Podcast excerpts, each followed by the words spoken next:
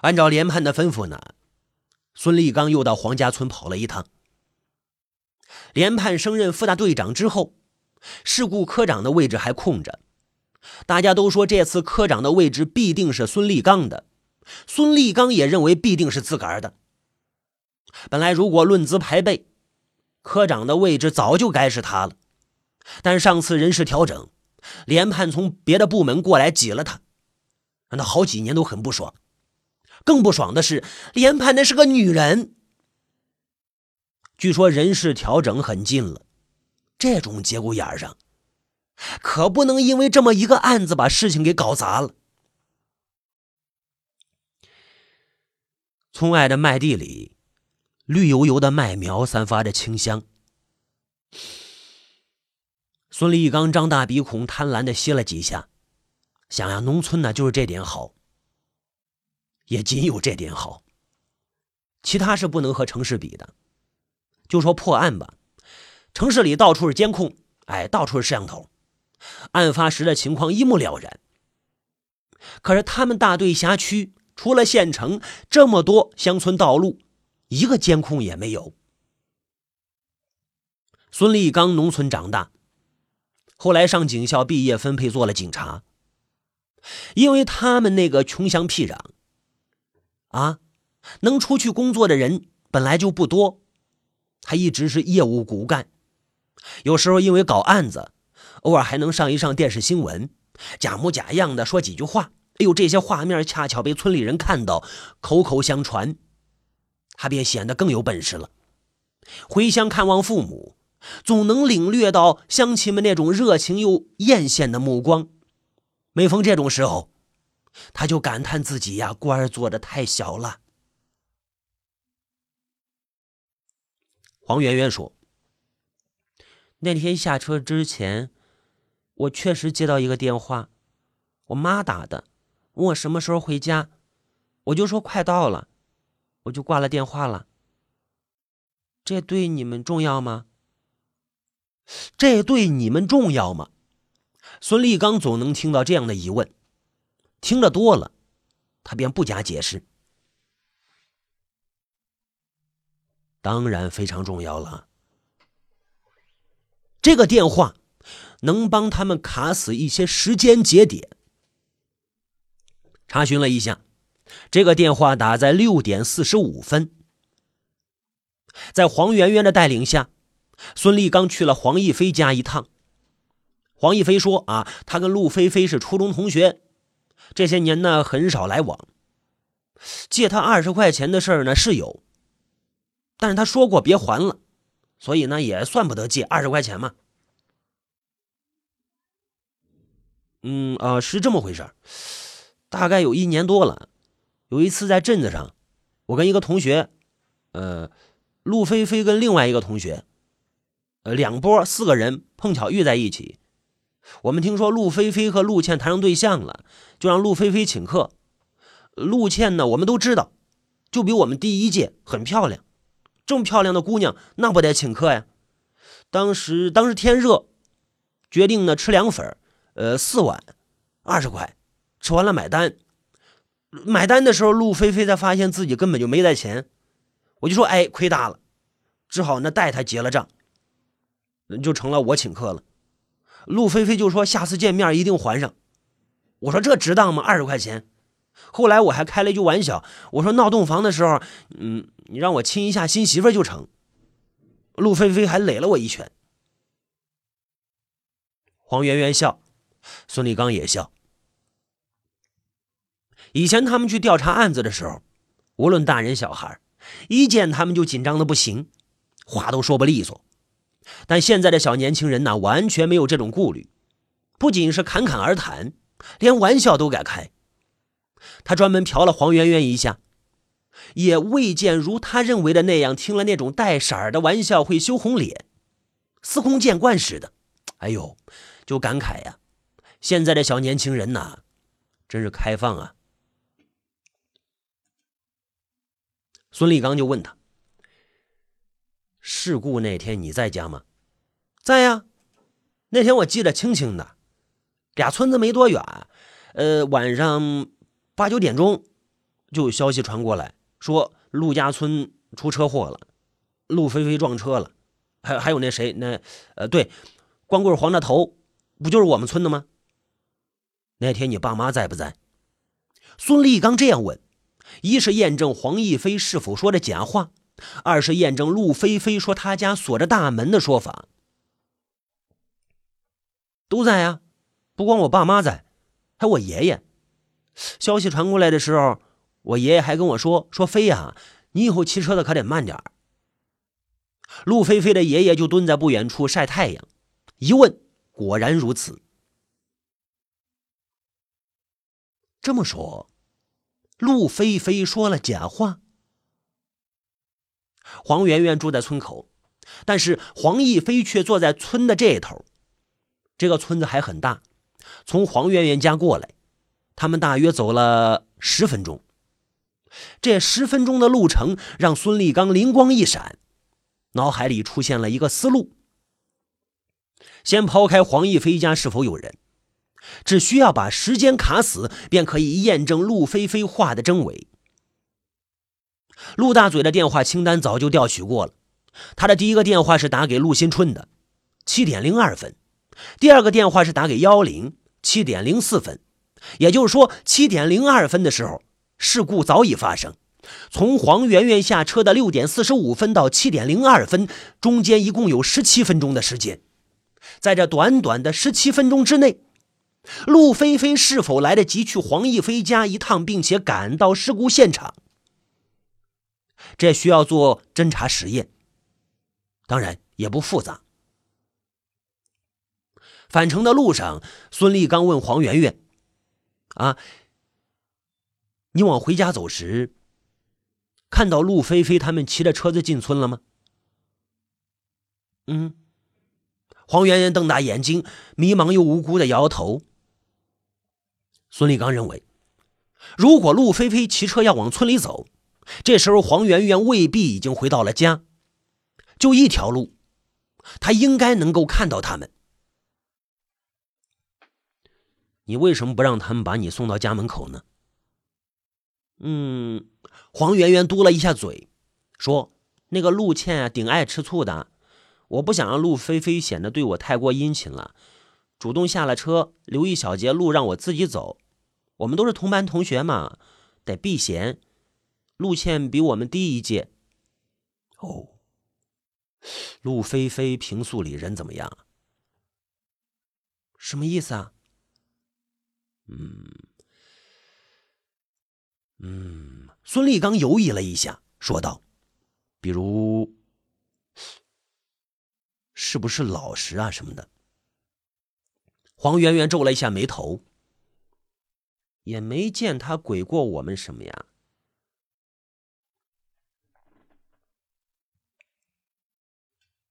第四十五天的时候，大夫通知他们可以出院了。再住也是往医院里白扔钱，不如回家养着。陆大壮这才开始正视一个事实：儿子永远瘫痪在床了。尽管大夫叮嘱说，你们要坚持给他翻身、按摩、锻炼，也许会有奇迹发生。回到家，陆大壮终于能抽出身去和警察理论了。警察说：“你儿子说是陆倩骑的车，陆倩说是你儿子骑的车。一比一证据，原先的认定一时还推翻不了。我们会进一步调查，有结论之后告诉你。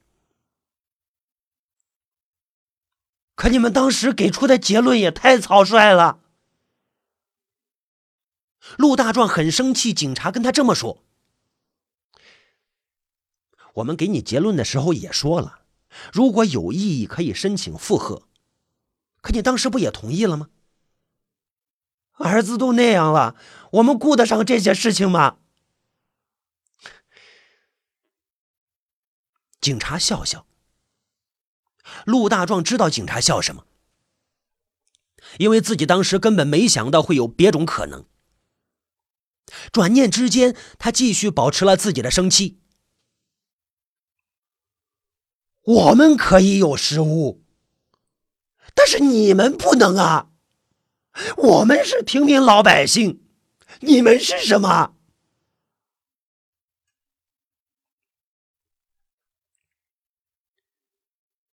又过了许多天，警察告诉他，没有证据可以表明当时不是你儿子骑的车。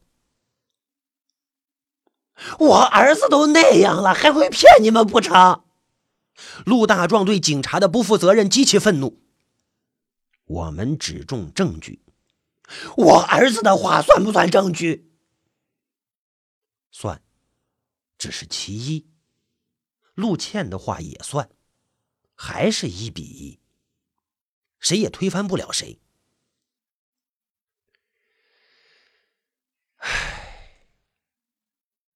后来呢？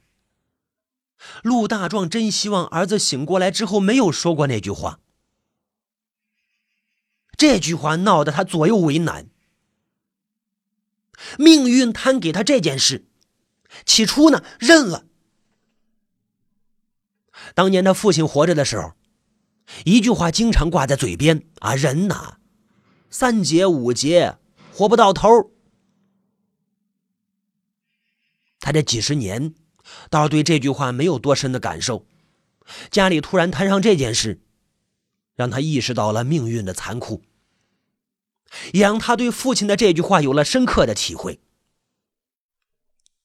如果儿子说的是真的，不说其他，在赔偿上面就有很大的差别。他们在医院已经花了二十四万，按原先事故双方各出一半的责任划分，黄大头得赔他们十二万，那十二万他们自己承担。倘若真是陆倩骑的车，那么儿子在这场事故中则完全无责任，自己则不需要承担那十二万，而是黄大头和陆倩各承担十二万，这是医疗费。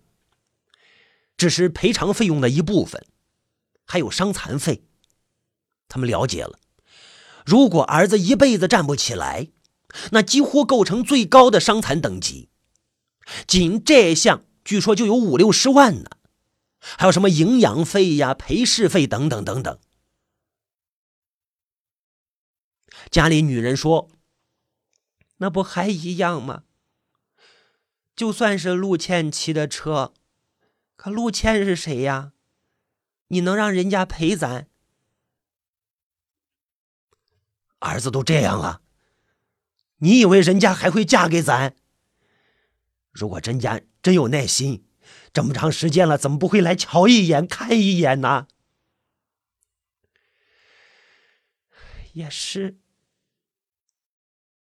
看来儿子说的没错，那闺女她就是心虚。咱儿子啥时候说过假话呀？女人的这句话，他没有反驳。毕竟自己儿子嘛。陆大壮突然想起来，儿子刚睁开眼那天，曾经问过他们陆倩怎么样了，来过吗？等等的话。他还想，儿子算是有情有义的，自己都这样了，还记挂着陆倩。此时他却突然产生了怀疑：是不是儿子因为生气陆倩不来看他，才故意说是陆倩骑的车呢？难道是报复？陆大壮一个机灵，不敢再往深处想了。自个儿的儿子自个儿了解。陆菲菲很小的时候，有一次陆大壮去村里看庄稼。路过村口，却见陆菲菲往土里埋什么。陆菲菲见了他，很紧张，捂着那个小坑不让他翻看。他发了脾气，才算用手刨开那刚刚用虚土掩好的坑，原来是一只文具盒。陆菲菲这才流着委屈的眼泪跟他说：“啊，班里某某某欺负他了，他就偷出了那个人的文具盒，给埋到这个地方。”后来，他又几次发现儿子常常用这种阴柔的手段来满足自己的报复心。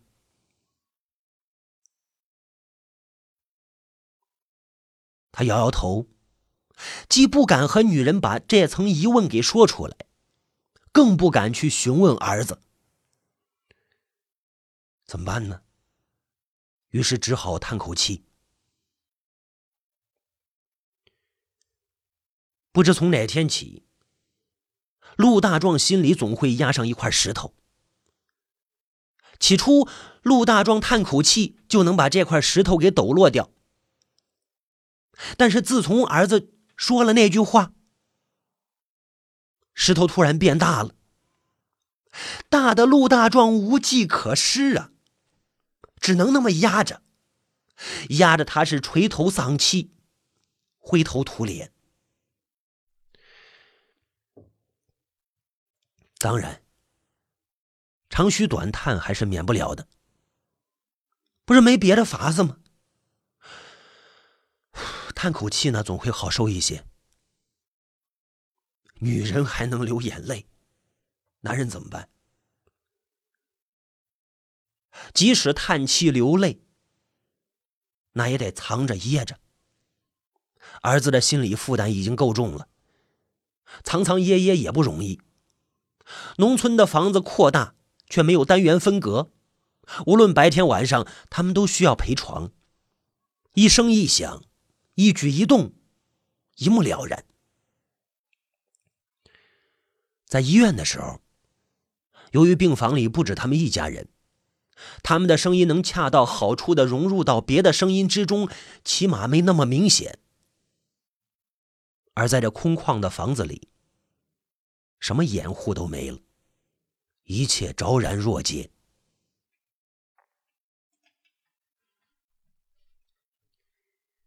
交警队里，孙立刚把参与这个案件的几个民警叫一块开了一个案情分析会，连判也参加了。孙立刚首先做了自我批评，他说：“啊，到底是谁骑车的事实虽然没有坐实。”但这个事情本身说明我们在处理案件中考虑不周，考虑不细。当然，首先是我的责任。我作为事故科的负责人，把关不严，导致草率做了认定。说这句话的时候，孙立刚瞄了连判一眼。连判感觉这句话有一部分针对自己，特别是“把关不严”四个字，更是指向鲜明。但是连判没动声色。孙立刚是老事故民警，年龄大连判几岁，事故处理的资历更是比他老得多。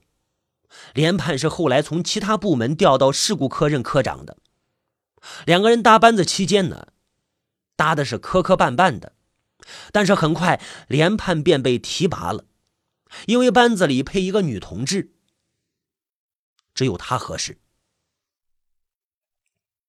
然后孙立刚批评民警小李：“啊，我常向你们讲规范，可是咱们的案卷中老出现不规范的问题。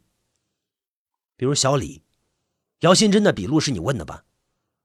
为什么要用‘解手’这两个字？他怎么说你就怎么写啊？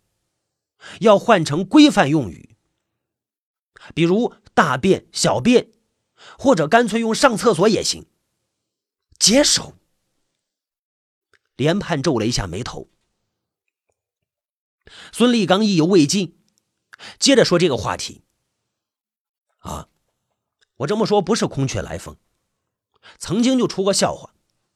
当年我在刑警队工作的时候，我们的一位同志问一份强奸案件的笔录，说到男人那家伙，本来该用“阴茎”两个字。他偏偏用了阳具，材料问好，挨了领导好一顿的磕，最后通推推倒重来。说到这里，孙立刚先不自禁的笑了起来，其他人或者被逗笑，或者附和他笑起来，只有内勤小张还是个女孩，羞得低下了头。连判倒没有像小张那样反应明显，但是仍然觉得孙立刚举这个例子有点过分了。不管怎么说，自己也是个女同志，还是他们的领导。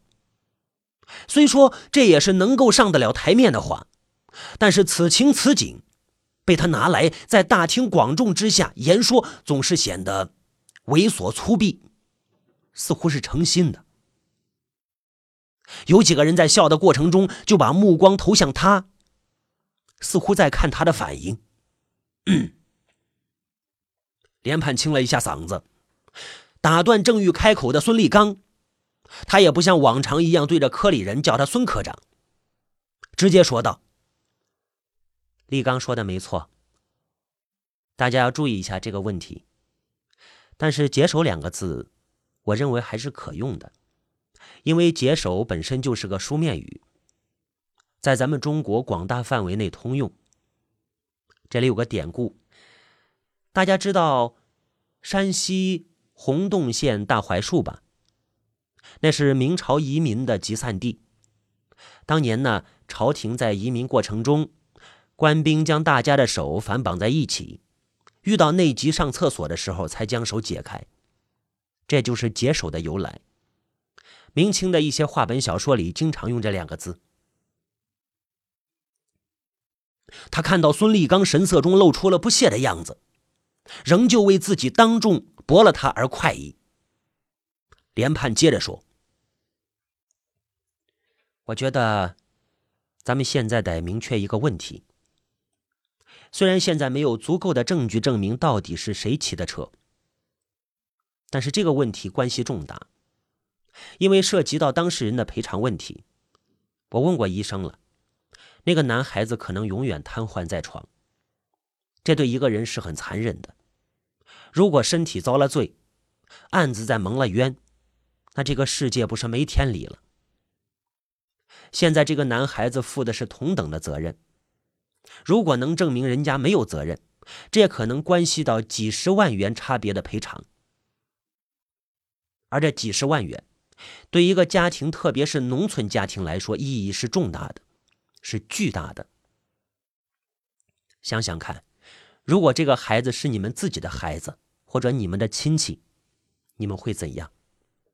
所以呢，咱们要扎下身子，把这个事情搞清楚。会前呢，李刚跟我说了一下下一步的侦查要点，这些我都认可。